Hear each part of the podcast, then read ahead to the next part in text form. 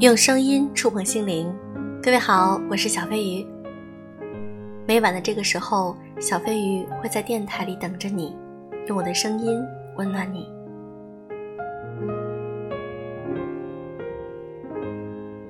你有没有想过这样一个问题？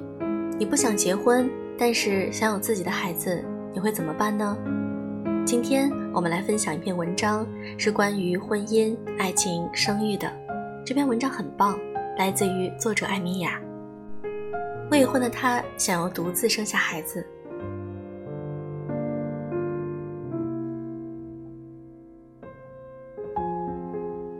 我的读者问了我一个问题：有个女友，人在美国，经济实力俱佳，不太想要被婚姻束缚，想去找精子库的 father，然后生下自己的孩子，请问是否可行？没有父爱的孩子是否可怜？独自生子的女人是否太自私？这是一个好问题。关于这个前卫生育可行与否，首先看生命是否可行。生命是一个庞大的命题，它的发生远远超乎人类社会既定规则。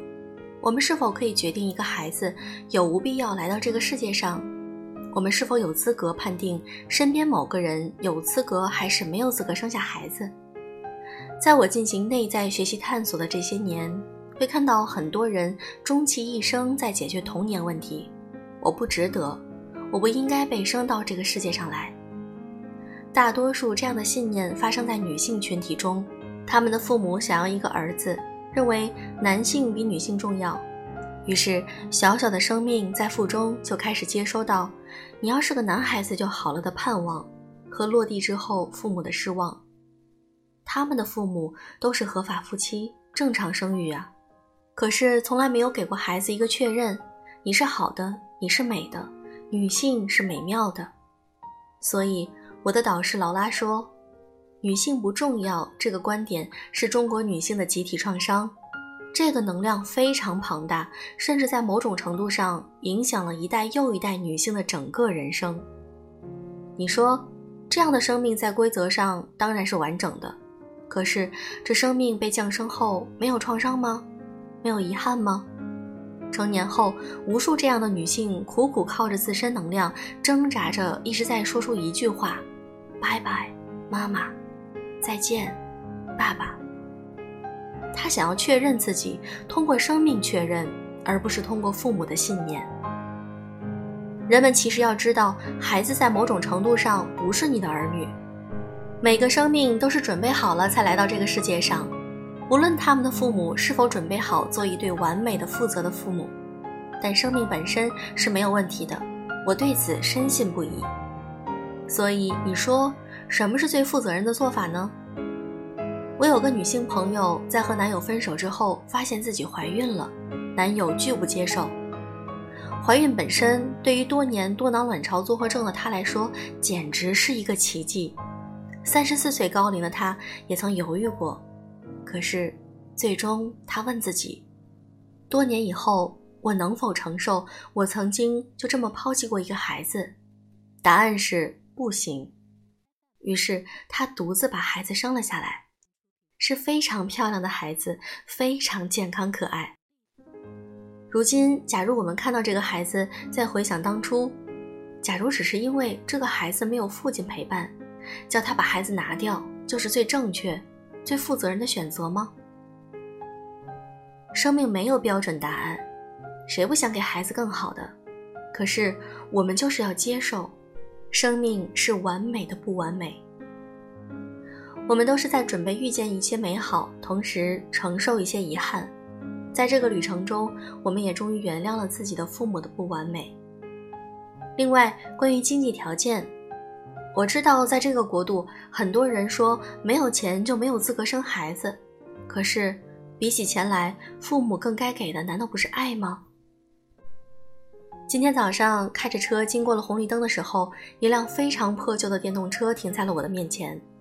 一个父亲把他小小的女儿放在车头后面站着，女儿穿着非常旧了，头发也乱七八糟的，可父女非常亲热。父亲不时地亲亲小女儿的脸颊，看得出来非常疼爱她。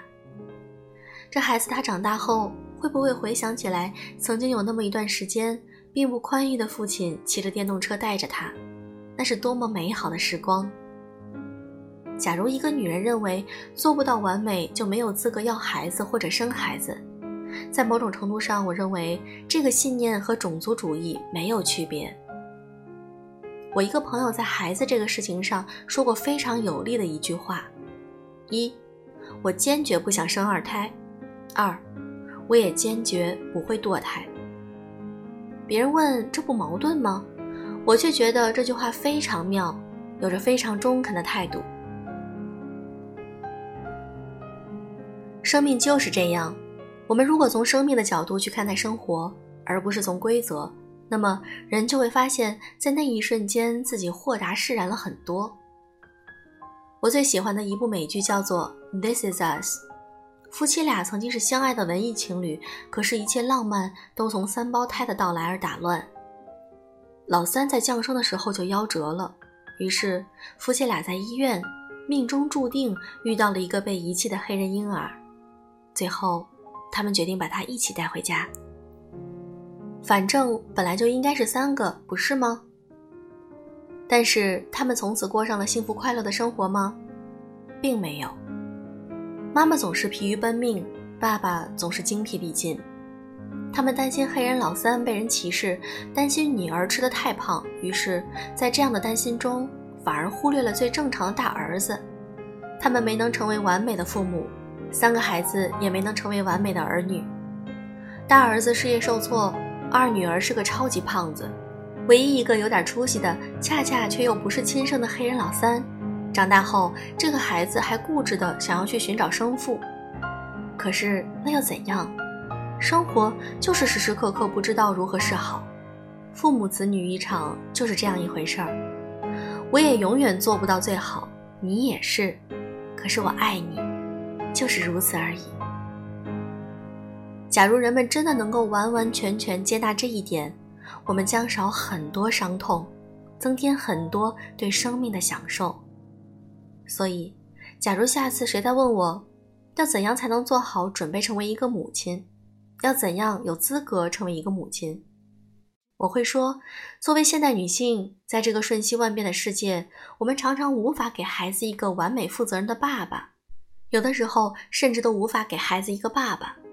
可是可以把自己作为一个妈妈的爱完完全全给他们，这是唯一能做的，也是最有利的事儿。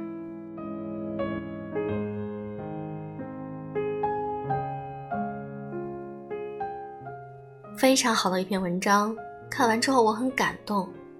有的时候我们总是在纠结原生家庭，总是在纠结曾经在儿童时期父母对我们做过的一些我认为现在不对的事儿。但其实那又怎样呢？人无完人呐，人生就是这样，完美的不完美呀。我们只要做到，我们爱自己，也爱对方，也爱孩子。或者，如果你觉得我只需要有个孩子，那也 OK。我们把所有的爱都给他，我相信这样，我们也能够有非常幸福的生活。好了，今天的节目就是这样。如果你喜欢我的节目，请记得点赞、评论、转发，或者可以添加我的微信“小飞鱼零三零六”，小飞鱼的全拼“小飞鱼零三零六”。祝各位晚安。